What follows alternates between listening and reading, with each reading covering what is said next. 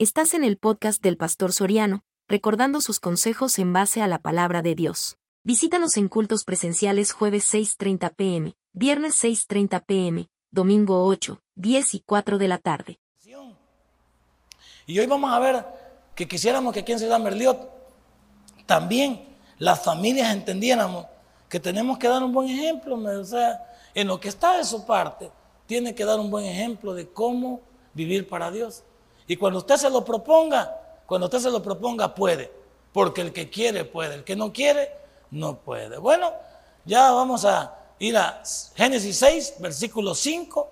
Mira cómo estaba el mundo en el 5. Y cómo llega el versículo 8, lo que Dios le dice a Noé. ¿Lo tiene? Ya vino la hermana de Narda, ya vino ella, ya está lista para, para proyectarnos acerca de la verdad de lo que es estar bien despiertos. Vamos a ir allá de un solo. Génesis 6, 5 en adelante. Y vio Jehová que la maldad de los hombres era mucha en la tierra y que todo designio de los pensamientos del corazón de ellos era de continuo solamente al mal. Y se arrepintió Jehová de haber hecho al hombre en la tierra y le dolió en el corazón. Y dijo Jehová, raeré sobre la faz de la tierra a los hombres que he creado, desde el hombre hasta la bestia y hasta el reptil y las aves del cielo, pues me arrepiento de haberlo hecho. Aquí viene, aquí viene la familia suya y mía.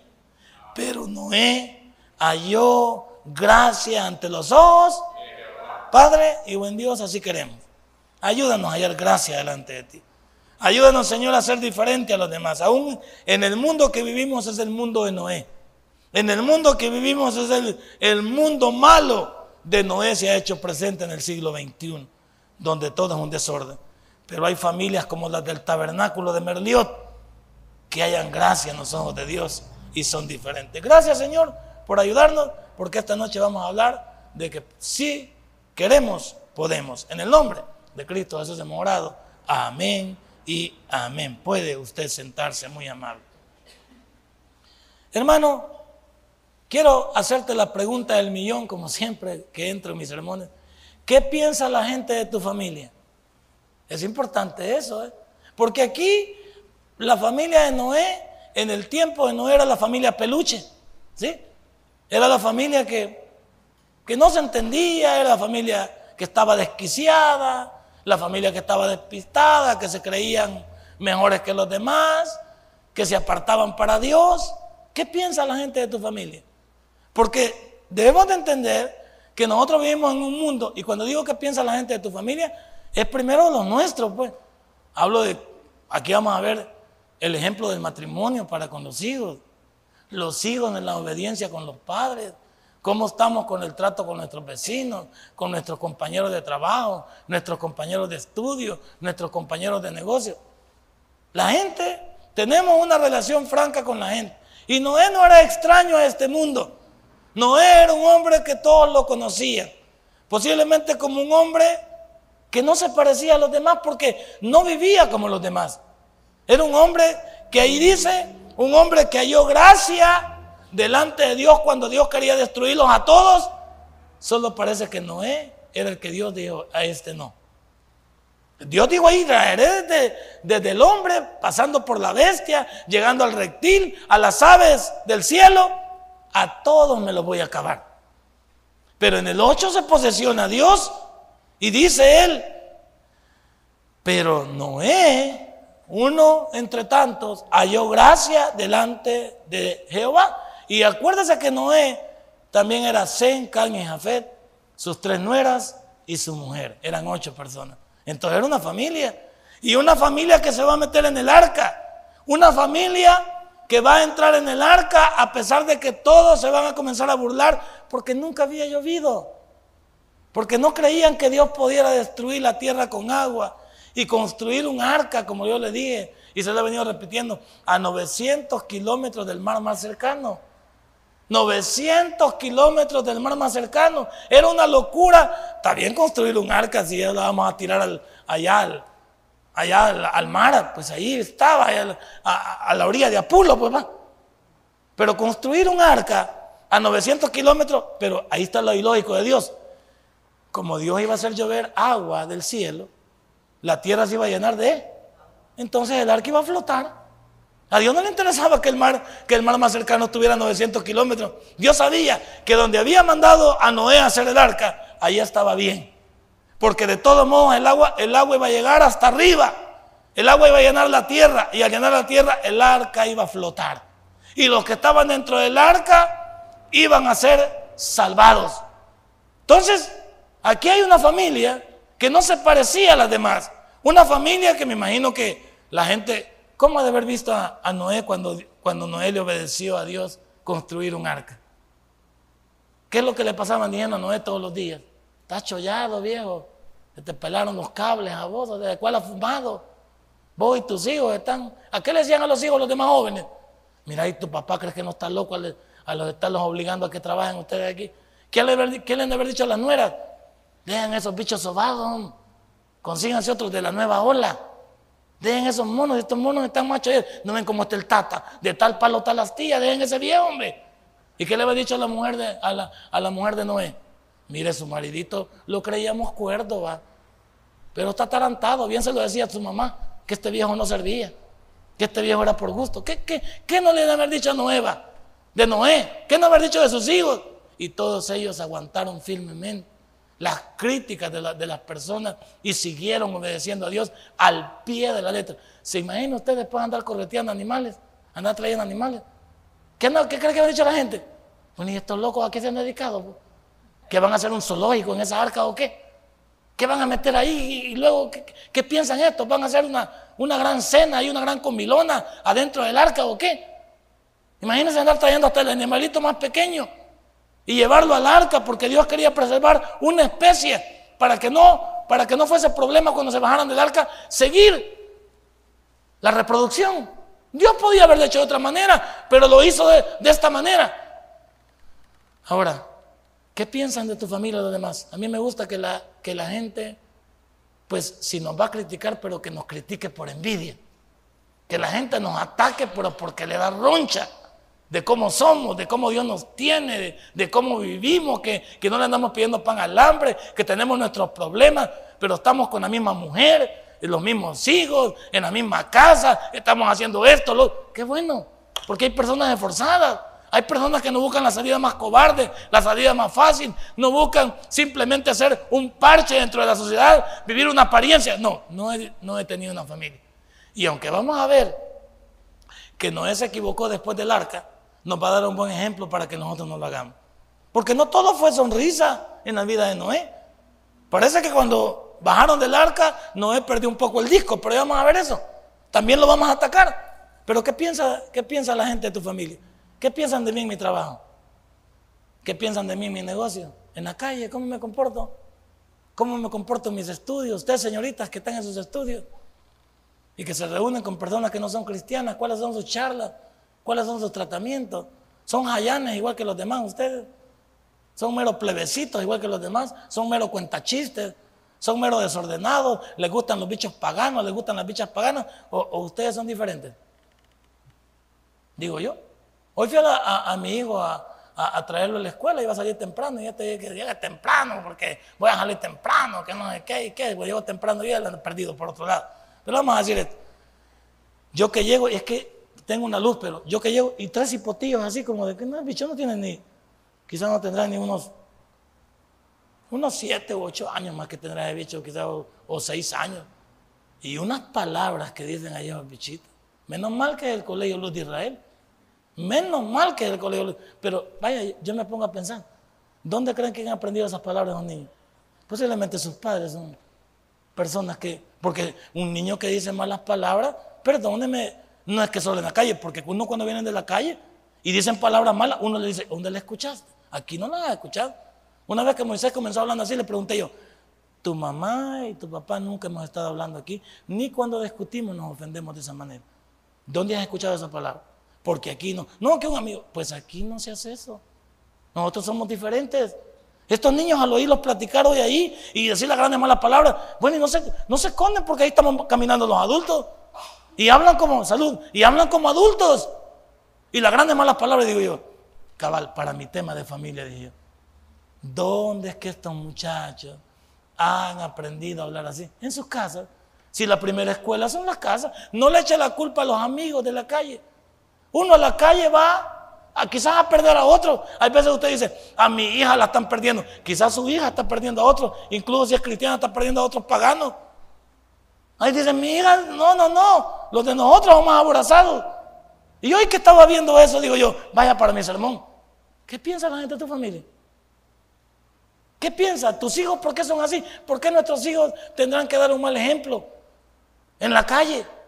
Tendrán que dar un mal ejemplo en su escuela si tienen que ser diferentes desde pequeños para que entiendan que, que la familia que tenemos no es una familia del montón. Es una familia diferente porque Noé cayó en gracia para con Dios, para con su Dios. Y al hablar de Noé, estamos hablando de las otras siete personas que estaban con él.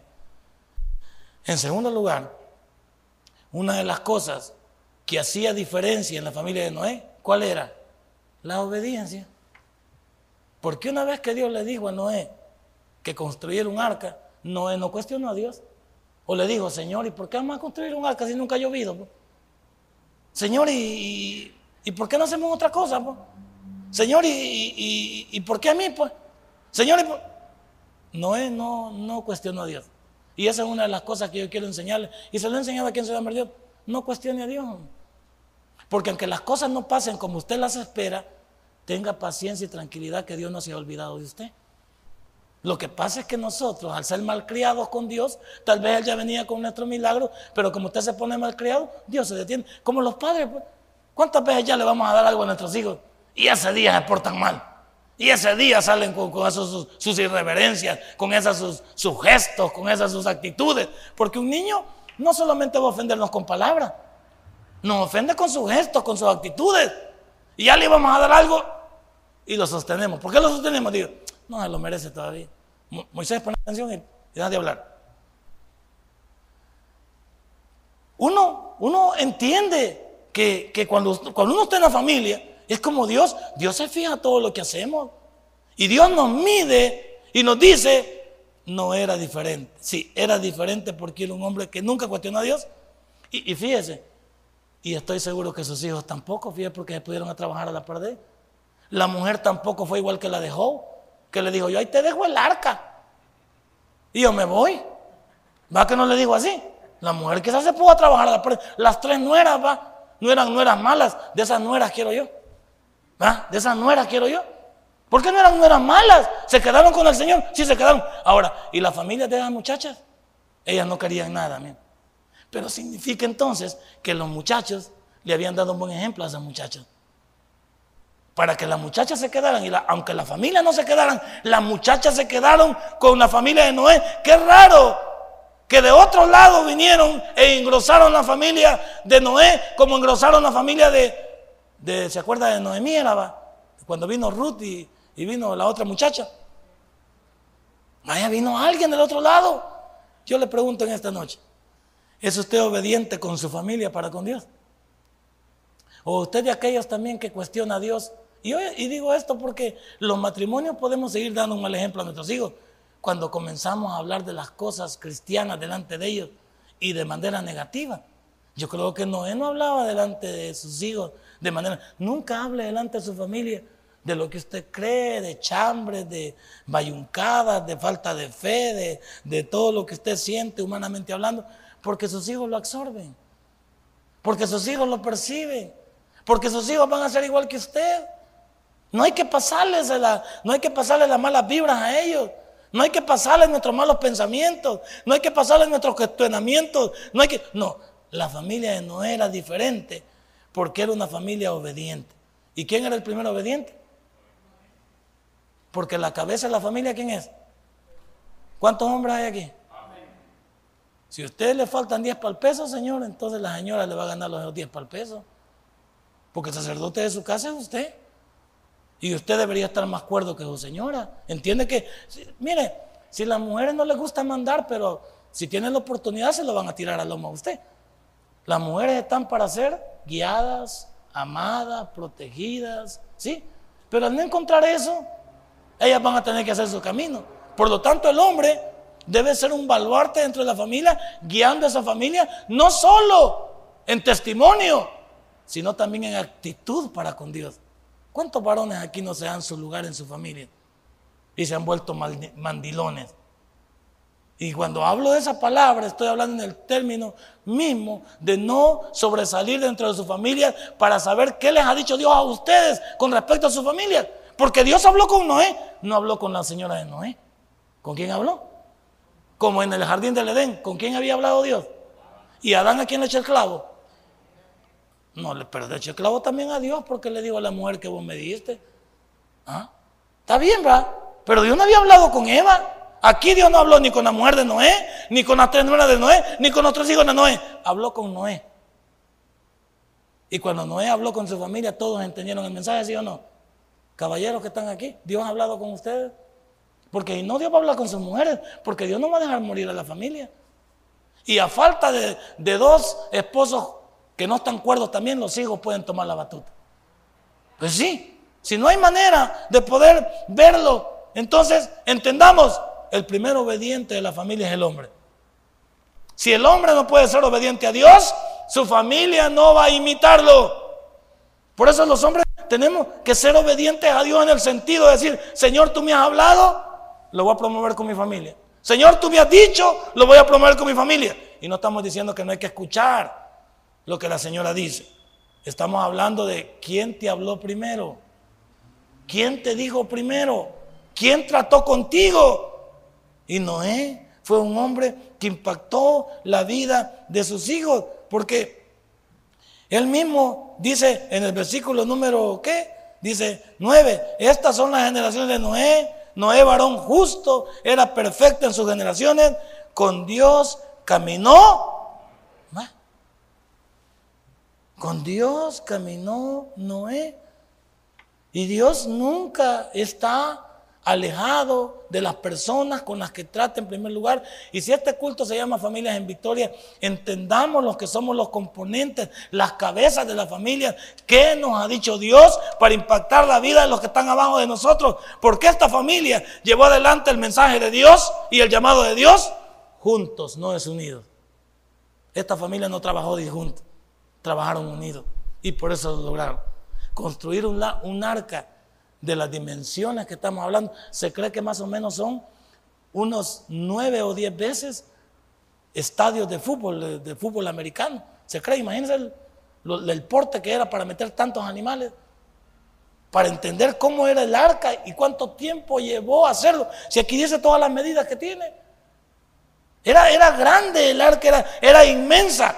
Por eso se tardaron tanto en construir y por eso la burla a cada momento se acrecentaba. Construir un arca tan inmensa, tan amplia, tan grande y que la gente no estuviera pendiente de lo que estaba haciendo. Creo que la gente se paseaba en la familia de Noé, pero no era diferente. En tercer lugar, quiero decirte que Dios siempre piensa en toda la familia. Mire lo que dice el versículo número 3. Pues.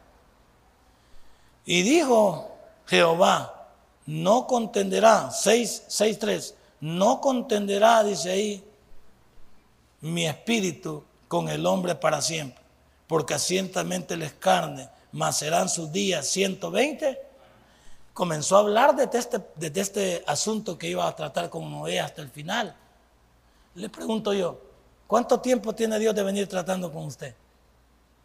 ¿Cuánto tiempo tiene Dios de venir hablándole a usted? Aquí les habló 120 años. 120 años de venir tratando con la familia porque Dios está interesado. Dios quería que hasta último momento las familias se arrepintieran y vinieran al arca para entrar. Dios quería que todos vinieran al arca. Dios quería que todos estuvieran dispuestos a entrar en el arca. Dios pensó en, en toda la familia. No es que Dios los mató. Dios no mató a todos los que quedaron fuera del arca. Ellos fueron los brutos que quedaron afuera del arca. Y vamos a decir algo que como nunca había llovido, quizás nunca habían aprendido a nadar. Entonces a la primera que les comenzó a caer el agua, se comenzaron, quizás al principio, como dicen en mi pueblo, comenzaron a chapalear nada más, que estaba bonito chapalear. Pero ya cuando el agua les fue llegando hasta la cintura, ya tuvieron un poquito más de problemas. ¿Crees que Dios no pensaba en tu familia? ¿Crees que Dios en Ciudad Merliot no tenía un llamado para nosotros aquí? ¿Crees que Dios no nos veía ya en el siglo XXI, en el año 2015, no nos veía reunidos aquí? Te equivocas. En la mente de Dios se nos ha tenido siempre y tú estás en, en la mente de Dios. Eres tú y yo el que nos alejamos de ese llamado. El que Dios me ha traído para acá no es casualidad. Siempre a veces platicamos con mi familia y es cierto, aunque anduvimos en otros ministerios y cuando ellos me dicen, mira, no, no se hubiera salido de allá, mira, no se hubiera salido de allá, mira, no se hubiera salido, yo les pregunto, ¿que acaso uno se manda solo? Hay veces Dios mueve, teclas sin que uno siquiera lo sepa. ¿Qué iba a saber yo que algún día iba a ser el pastor de Ciudad Mérida? No, porque yo era el pastor en primer lugar de la futura.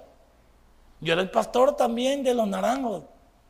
Yo también vine a, trabajar de asociado con la central y yo ya aparezco aquí. Ok, pero esto yo no me lo esperaba. Y me dice, no, pero en el primero, es que los llamados de Dios son diferentes y Dios te pone donde Él quiere. Tú solo tienes que ser obediente. Y aunque hay ciertas cosas que pasan en tu vida, y yo he aprendido esto, en mi vida ya no le puedo llamar errores a los que pasaron en mi vida, sino son propósitos de Dios en mi vida, porque Él ha ido marcando los momentos. El que tú estés aquí, si alguno de ustedes se congregaban en la central y han venido a ser parte de este ministerio, gloria a Dios, porque hoy estamos aquí y queremos ser parte de algo y queremos ser diferentes. Dios siempre nos ha tenido en mente. ¿Por qué? Porque Dios siempre ha pensado en las familias. ¿Cuánto tiempo lo llamó Dios a estos señores? 120 años les llamó.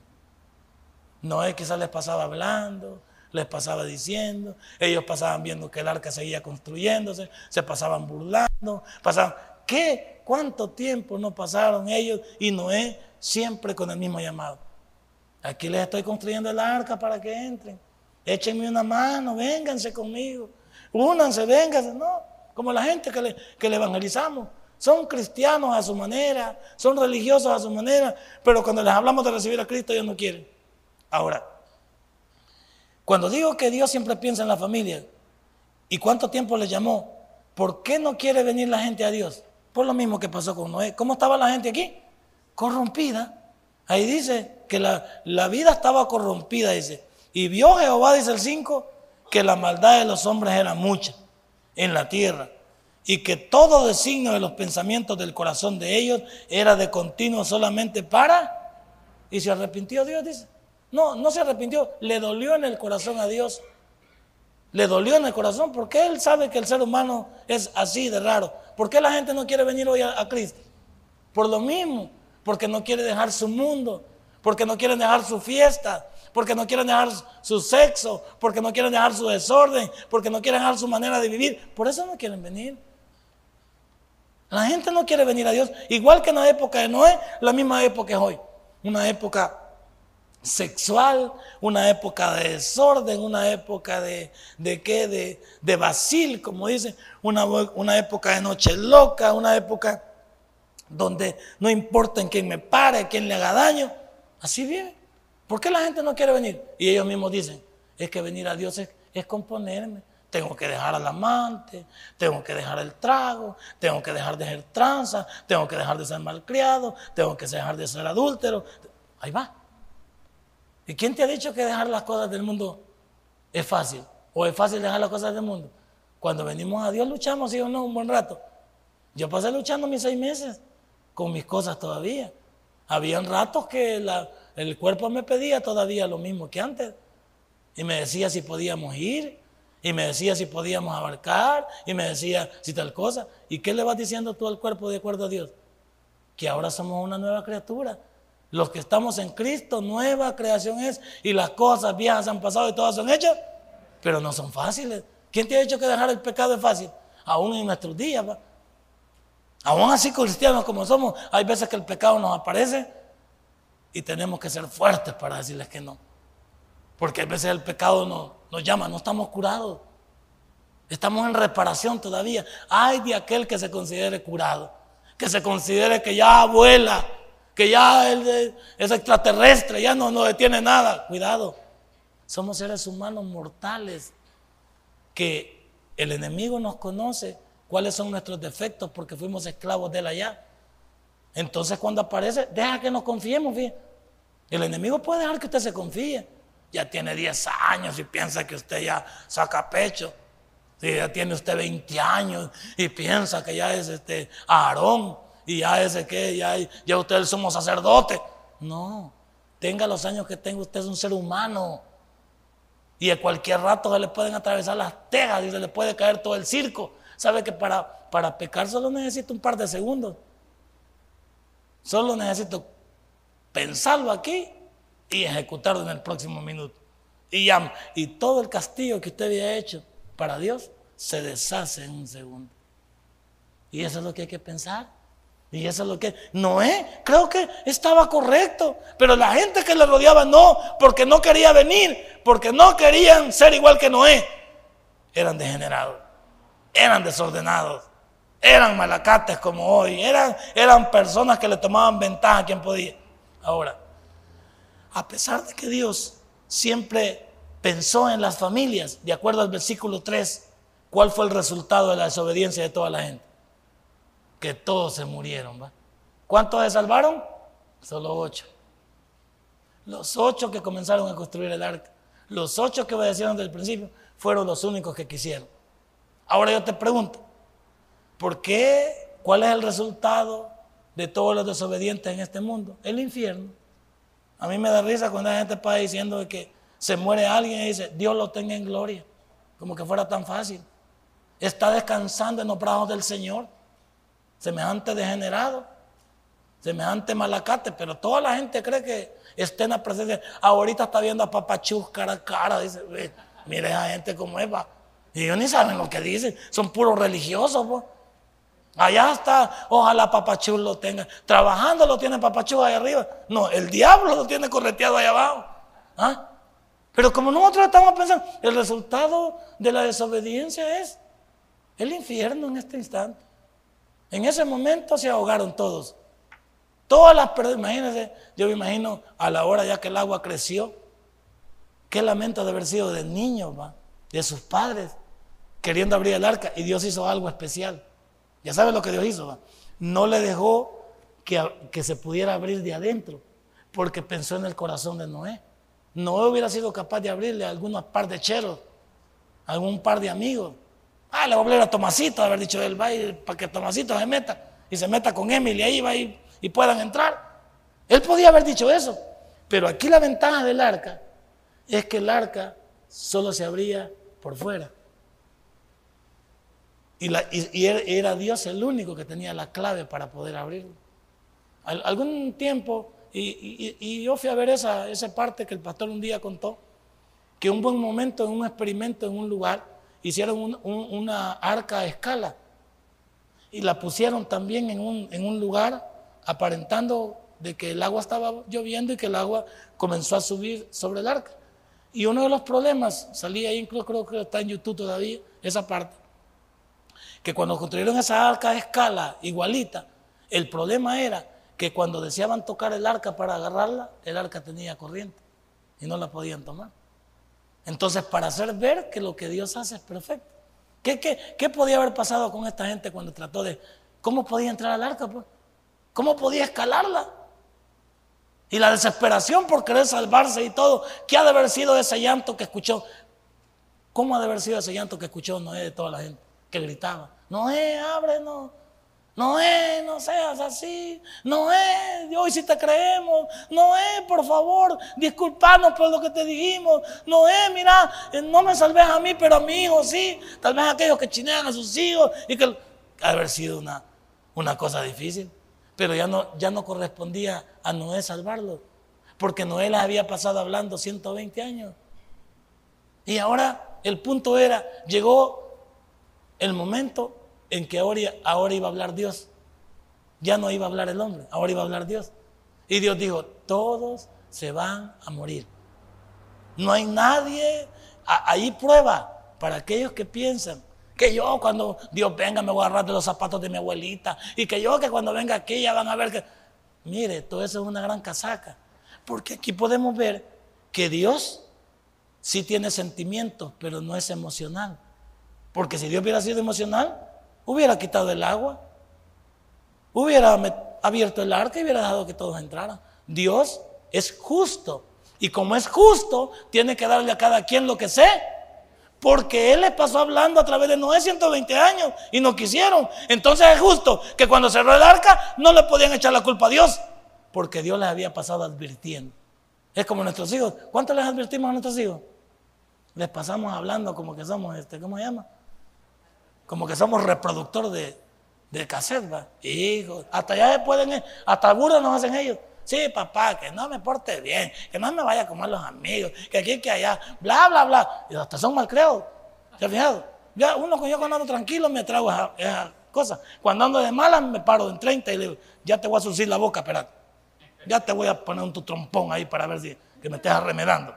Cuando ando de mala, cuando ando de buena le sigo la corriente. Pero no es cierto que ya después en todo el cassette de ellos. A la niña le decimos, cuidado con tus amiguitas. Cuidado con tus compañeros. Que, sí, mamá, que vos no me tenés confianza, que vos no sabés que yo soy viva, soy trucha, que yo no sé qué, que no sé cuánto. Mamá, vos me ves cara de bruta a mí, que no sé qué. No, hija, no es que te veas cara de bruta, sos bruta, pero bien, ahí dejémoslo. O sea, el punto es, uno les pasa diciendo tanto a los chicos y se van a equivocar. Se van a equivocar siempre que ellos quieran. ¿Sí o no? Porque ya los advertimos. Se van a equivocar siempre que ellos quieran. No, porque, no por falta de consejo, porque van a creer que se pueden salir con la suya.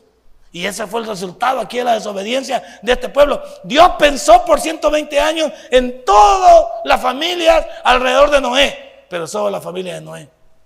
¿Por qué? Porque solo ellos tuvieron el resultado de ser obedientes. Los demás fueron desobedientes. ¿Y dónde lleva la desobediencia? Mire cómo estamos algunos, pues. Algunos que están aquí, que ya estamos inocentes, vaya, que ya estamos un poquito grandecitos. Y usted puede decir, ay, si yo pudiera, si Dios me diera la oportunidad de volver a nacer, no me casaba con este viejo. Así dicen, ¿verdad? Puede ser. Ay, si Dios me diera la oportunidad de nacer, yo no, ya no volvería a cometer las mismas burradas, dice uno. Pero como ya no hay otra oportunidad, solo nos queda el ayer, ¿se acuerda? Ay, yo que mi mamá me lo decía. Y también mi vecino. Y hubo gente que me decía, pero yo nunca quise. Solo que mejor no diga nada porque se va a ahorcar. Ahora mejor siga para adelante. Porque el resultado de la desobediencia es como estamos. Algunos estamos fregados. No porque Dios quiere. Porque bueno le decimos a Dios, Señor, mira cómo me tenés. El Señor dice, ¿cómo te tengo yo? Vos mira cómo te tenés ingrato. Porque nunca has querido ser obediente. En segundo lugar, hablando de una familia diferente, ¿Qué le pidió Dios a la familia de Noé? ¿Qué le pidió? Obediencia. Ya lo venimos hablando. Le pidió que fueran gente que escucharan. Mire el versículo 13 y 14 del libro, del capítulo 3. Le dijo, y dijo pues Dios a Noé, he decidido el fin de todo ser, porque la tierra está llena de violencia a causa de ellos, no de, no de la familia de Noé. Y he aquí que yo los destruiré con la tierra. Hazte ahora un arca de madera de gofer, harás aposentos en el arca y la calefarás con brea por dentro y por fuera. Y puedes seguir leyendo todas las indicaciones que Dios le dio a Noé. Y Noé hizo exactamente lo que Dios le pedía. Ahora voy a ir con usted aquí, vaya. ¿Qué nos ha pedido a Dios a nosotros como familia que hagamos? Pero no lo estamos haciendo. ¿Qué qué nos ha pedido Dios como matrimonio que hagamos? Que cuidemos a nuestra mujer, que la amemos, que la protejamos, que evitemos el adulterio, que, ¿qué nos ha pedido Dios al hombre? Y a las mujeres, ¿qué les ha pedido? Que sean nuestras ayudas idóneas, que no nos peguen, que no nos regañen, que no nos quiten el pisto, que no nos pongan mal con la suegra. ¿Qué, ¿Qué les ha pedido a ustedes, Señor? No les ha pedido que sean competencia de nosotros. Les ha pedido que sean nuestro apoyo. Que, que, los 10 dólares que nos hacen falta para el ciento, eso lo tienen ustedes. No quieran competir con nosotros. Dios le ha pedido a usted que cuide su matrimonio. Y al cuidar su matrimonio, sus hijos van a ver que hay una familia fuerte. Y, y, sus hijos van a querer imitarnos a nosotros a vivir de la misma manera, aunque no somos perfectos. ¿Qué nos ha pedido Dios? Que eduquemos bien a nuestros hijos, que no los eduquemos como mundanos, que, no los que mientras usted viene al culto no los deje en su casa, tráigalos. ¿Por qué quiere que eso sí? ¿Quiere usted? Hay algunos que dicen, ah, yo voy a a la iglesia y voy a orar por mis hijos. ¿Y por qué orar por ellos si la salvación es individual? Tráigalos, hombre. Encamínelos. ¿Cómo va a querer usted dejarlos en la calle con sus amigos? Y algunos hasta vienen al culto y los van a dejar al cine. Mami, al cine hay que ir juntos y hay que ir como familia. Vamos todos al cine el miércoles de familia. Vamos si quiere, va. Dejan un rato el discipulado y se van allá. No, me estorba que vayan como familia allá a ver la película. Si usted va con su familia lo disfruta. O puede ir un sábado. Pero ¿por qué el día que le toca culto usted viene, ay, yo voy a orar por mi hijo? Y si su hijo en este instante tengo una, en un desorden ahorita, él es responsable de su vida. Y por mucho que usted esté orando por él, no sirve de nada porque la salvación es individual. Entonces la pregunta del millón es, ¿cómo estamos educando a nuestros hijos? Hoy que podemos. Porque llegará un momento que esos muchachos tendrán su documento único. Y si pueden hacer una vida, la pueden hacer. Pero si, aunque tengan el documento único, mientras vivan siempre en nuestra casa, siguen haciendo como nosotros decimos, porque como no pueden valerse. Si quieren vivir en la casa, las reglas son siempre las mías. El día que quieran vivir a sus reglas, que digan ya me voy. Y hay que abrirle la puerta, no le eche llave, no le eche como seis candados y volar. No, no, no. Abra la puerta y déjela de par en par. Y déjelo que aprenda, déjelo que huela mundo. Déjelo que se den la torre en el mundo, deje que le peguen dos patadas en el mundo, dos revolcones, deje que, le, que tecniqueen con él allá en el mundo, que lo agarren como pelota. Déjelo. Si necesitan, hay veces sufrir. Hay veces necesitan sufrir. Es que mire, si usted nunca los deja y siempre están bajo las naguas y los pantalones de nosotros, cuando usted falte van a dar lástima. Porque usted nunca les enseñó a entender que hay un mundo que los está esperando allá afuera. Y si ellos quieren probarlo, que lo prueben. Si ya tienen edad. Si no tienen edad, no. Estoy hablando cuando alguien ya tiene, su, ya tiene mayoría de edad. porque, mire, pastor, ore por mi niño. ¿Y cuántos años tiene el niño? 45. No, hombre, ella es un anciano. Ella no, ese ya, ella no, hombre, ese hasta calvo está quedando. No, no, ese no. Ese ya está perdiendo hasta los papeles. O sea, no, por favor. Estamos hablando de, alguien que, que, todavía está. Yo le abriría la puerta. En mi afán de que el niño choque. Porque, ¿Sabe por qué? Porque él tiene que entender que obedece a Dios o lo desobedece y las consecuencias se las va a comer. Nos va a doler, pues sí, pero ¿y de qué manera vamos a hacer? No todo el tiempo vamos a estar aquí en este mundo. Y cuando nos vayamos y nos querramos ir, no nos vamos a poder ir, porque sabemos cómo, cómo están quedando ellos. Entonces, ¿qué le pidió Dios a Noé que fuera obediente? ¿Qué le pidió Dios le está pidiendo Dios a su familia? Le está pidiendo tal vez que, que se acerquen más a Dios, le está pidiendo que, sean más cristianos de lo que somos. Les está pidiendo tal vez que se involucren en el servicio todos juntos. Tal vez les está pidiendo que se congreguen más regularmente. Tal vez nos está pidiendo un mejor testimonio. Tal vez no. ¿Qué nos está pidiendo? Y yo sé que usted ahí está diciendo, ¿cómo lo supo el pastor? No, yo no lo como lo supe. Es que Dios siempre nos pide las cosas que nos van a favorecer, no que nos van a perjudicar.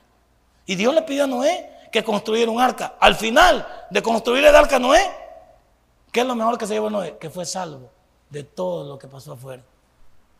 El premio de Noé fue que él entró en el arca junto con toda su familia. Y que él no tuvo que pasar por todo lo que pasaron todos los que llegaron afuera. ¿No es cierto que parecía una locura lo que Dios le pedía a Noé? ¿No es cierto que hoy parece una locura decir, ¿y qué pasan los zampados en el culto ustedes ahí? ¿Qué les habla tanto ese viejo ahí? Y que ustedes quieren ir martes y quieren ir miércoles y ese viejo quiere que vayan jueves, viernes, domingo, mañana, tarde. ¿Y qué, qué se meten al de ahí? Se van a volver locos de leer la Biblia, hombre. No estén leyendo tanto la Biblia que van a parar al psicodélico allá. ¿Y qué la gana de ir ahí? Y ya están dando de corbata, de tabernáculo y, con uniforme. ¿Y qué es eso? No, hombre, está bueno. Vayan un domingo, en la tarde. Vayan en la mañana. Pero no, no sean locos, hombre, no, no agarren tanta carreta. No es esto que a la gente le parece raro. Y salimos con toda la familia. ¿Y qué van a hacer todos allí? No, hombre, los bichos déjenlos aquí jugando pelota. Déjenlos aquí los bichos jugando jack, eh, eh, trompo, arranca cebolla, déjenlos ahí. Váyanse ustedes porque ya están viejos, pero dejen a los bichos. No. No es cierto que la gente somos ridículos para ellos. Los días domingos nosotros no pasamos ahí en la casa. Raras que vayamos. Y la gente ya dio cuenta que nosotros ahí domingo no pagamos. Y, todos los días a esta, todos los días a esta hora, hasta las 8, todo desde la tarde, ya no, ya no pasamos ahí. Y la gente este viejo, ¿qué tanta pelazón de tanto ir a la iglesia? Y dije, ¿por qué habla?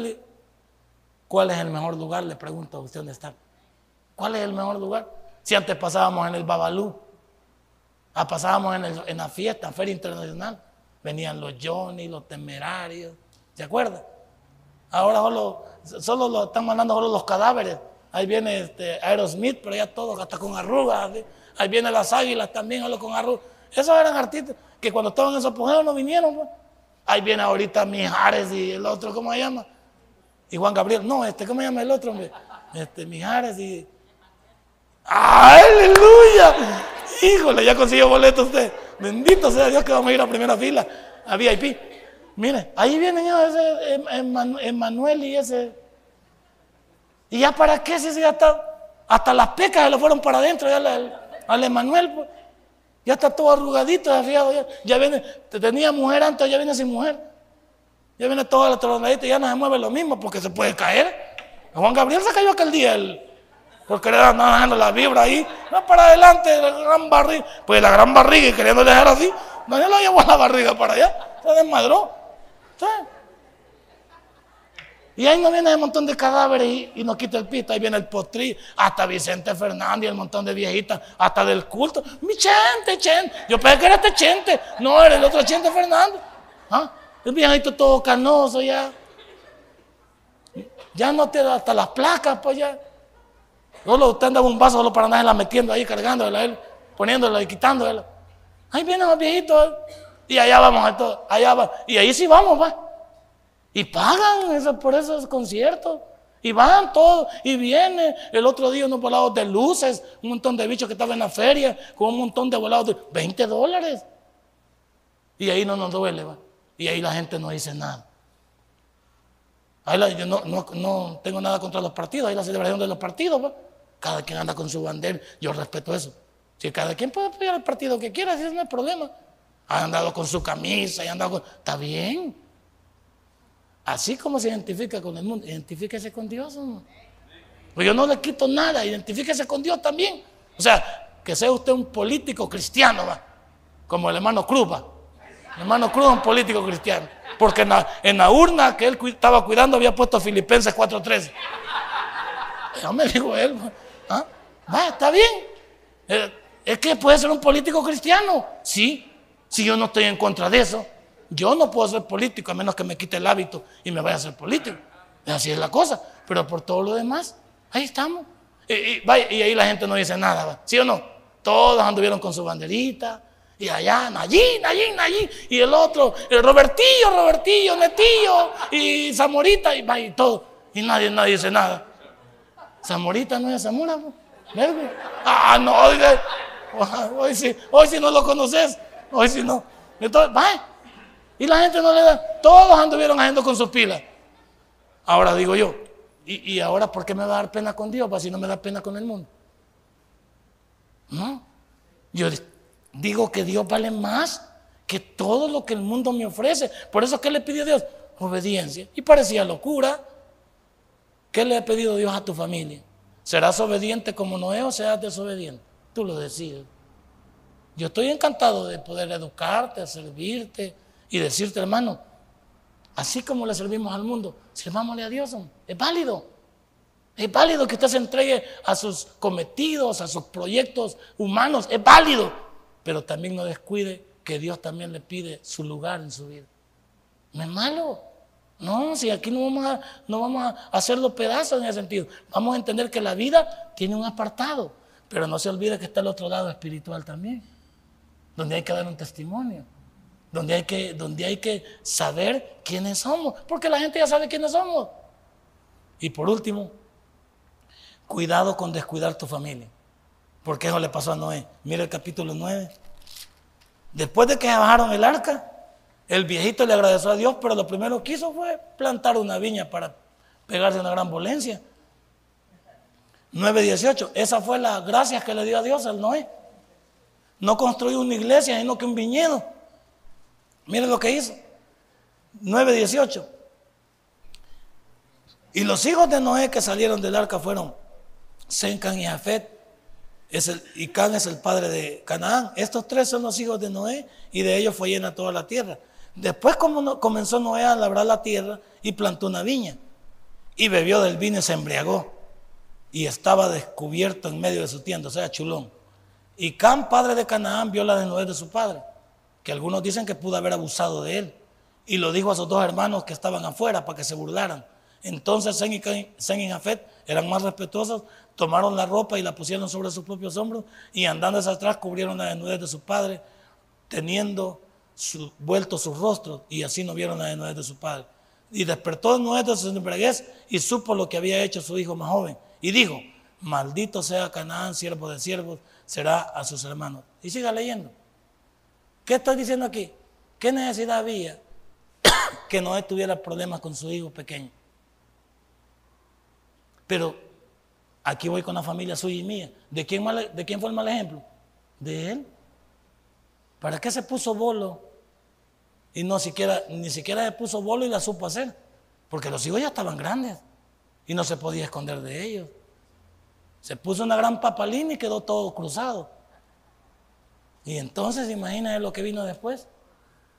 Esta noche yo le pregunto, en tu casa y mi casa no te debes de olvidar de los valores y los principios que debemos de promover los cristianos. ¿Y cuál es el primer valor que debemos de promover los cristianos? El buen ejemplo.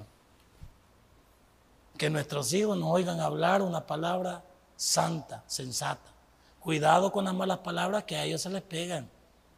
Cuidado con la chambriología porque a ellos se les pega.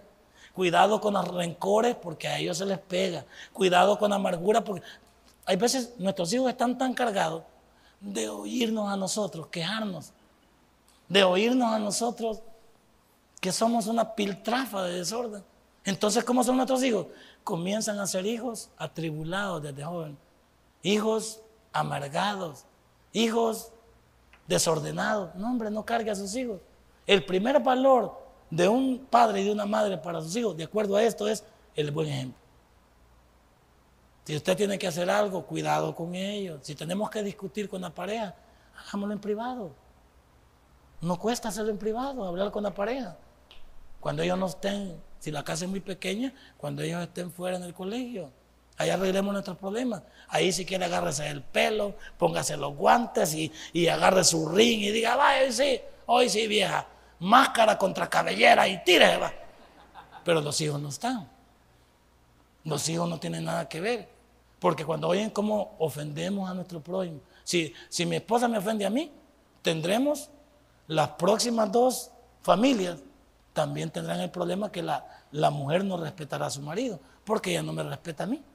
Y si yo no la respeto a ella, estoy dándole ampliación a mi hijo para que no respete a su futura esposa también. Imagínense cómo van las cosas. Y si yo tomo, y si yo fumo, y si yo hablo mal, y si yo hago esto, ¿cuántas cosas se le pegan a mis hijos? ¿Entiende que ellos no aprenden en la calle, sino que lo aprenden en la casa? Y luego decimos, ¿a quién sale este bicho? Ni modo que al vecino, a nosotros. Nosotros somos los principales de darles un buen ejemplo en valores y principios. Y por eso le he puesto en segundo lugar. No te lamentes si no acercas tu familia a Dios. Si tu familia, si tú estás cerca de Dios, pero tu familia no. Ahí tengo una familia yo que ya sabía que les iba a durar poco. Yo como no entiendo de código. Y le dije todavía, Dios les acaba de regalar un tremendo milagro hace más de dos meses o tres meses. Pero ya no vinieron al culto. Ya, como ya les pasó el susto, como Dios ya los sacó de la cárcel, como Dios ya les dio eso, o oh, ya se olvidaron de Dios. Ellos piensan que solo una vez van a necesitar de Dios. De Dios se necesita siempre. Y yo ya no viene. Ay, cuando, ay, me dice uno dice una persona, mire, ya no viene. Ay, dígales que les vaya bien. Porque yo ahí soy de drástico. Cuando Dios los tope al cerco, que no chille Porque Dios les ha dado un tremendo milagro. Un tremendo milagro. Una, para 35 años, Dios lo ha sacado, ¿qué? En, en 5 años. 5 años. Pero ya, ya no vinieron. Él y su nana. Está bien, está bien.